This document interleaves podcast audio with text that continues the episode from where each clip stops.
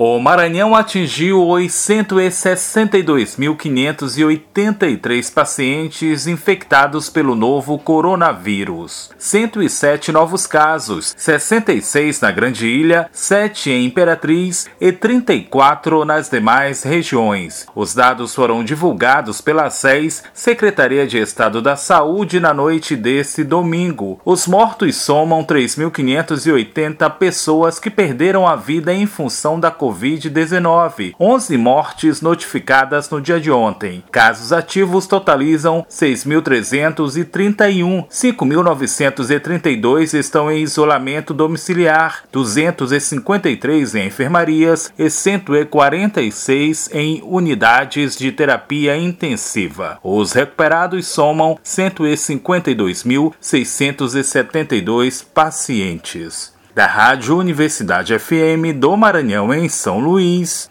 Borges Júnior.